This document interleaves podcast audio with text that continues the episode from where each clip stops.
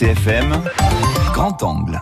Serre à Fiumorbu, 330 habitants, commune soumise aux lois littorales, montagne et comme toute la Corse au Pas-Duc. 40 permis de construire accordés entre 2012 et 2017 selon la préfecture. La micro-région est en expansion et le foncier à bâtir est recherché. Problème, le DOCOBAS, document d'orientation agricole, recense 957 hectares d'espace agricole sur la commune. Le Pas-Duc en demande 30 de plus. Difficile de mettre sa carte communale en compatibilité, dit Jean-Noël Profits, conseiller municipal. Si on, reste dans cette euh, configuration-là, la commune non seulement ne pourra pas développer, mais elle va perdre des terrains qui sont constructibles actuellement, euh, alors qu'il y a énormément de demandes.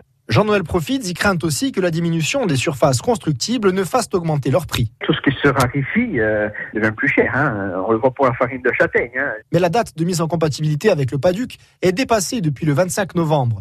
Depuis, les maires ont pour consigne d'appliquer les documents d'urbanisme existants, mais avec en plus les contraintes des autres textes de loi. Un casse-tête pour les maires qui font appel à des urbanistes, mais eux aussi doivent savoir jongler. Véronique Venturini. Bien souvent, on retrouve un certain nombre d'espaces stratégiques agricoles dans les secteurs actuellement urbanisés. On ne peut pas développer le tissu urbain, euh, ce même y compris dans les centres villageois ou les petits hameaux. Le développement de l'intérieur serait-il freiné par les cartographies des espaces stratégiques agricoles? Pas seulement, répond Véronique Venturini. Ce sont les philosophies des lois nationales qui obligent désormais à créer des secteurs constructibles beaucoup plus restreints, tout en répondant donc aux objectifs de développement démographique.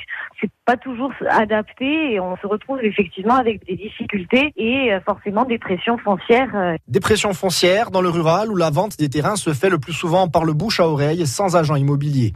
Les notaires qui valident les ventes sont très prudents pour vérifier les constructibilités. Certains nous confient en off qu'il y a bien, selon eux, un risque de déséquilibre des prix entre propriétaires dont le terrain est constructible, qui prendrait de la valeur, et ceux qui sont zonés en espace agricole, dont le prix à l'inverse pourrait baisser. D'autres, comme Maître Patrick Fouquet, ne voient que la simple loi du marché. C'est la loi de l'offre et de la demande. Et les communes ont à leur disposition quand même un droit de préemption, mais à condition qu'elles aient un document d'urbanisme. Bien entendu, il y a des zones plus sensibles que d'autres, et là, il faut être très très vigilant. Et malheureusement, on n'a pas d'outils pour réguler euh, cette hausse des prix éventuels. Mais je dirais que dans le rural, dans l'intérieur, les prix l'un dans l'autre euh, se maintiennent. En 2014, le prix moyen des terrains à bâtir était de 70 euros le mètre carré en Corse, 90 euros en 2016 selon le ministère de l'écologie. Les responsables de la collectivité de Corse prévoient de rencontrer les élus pour discuter des zonages agricoles commune par commune.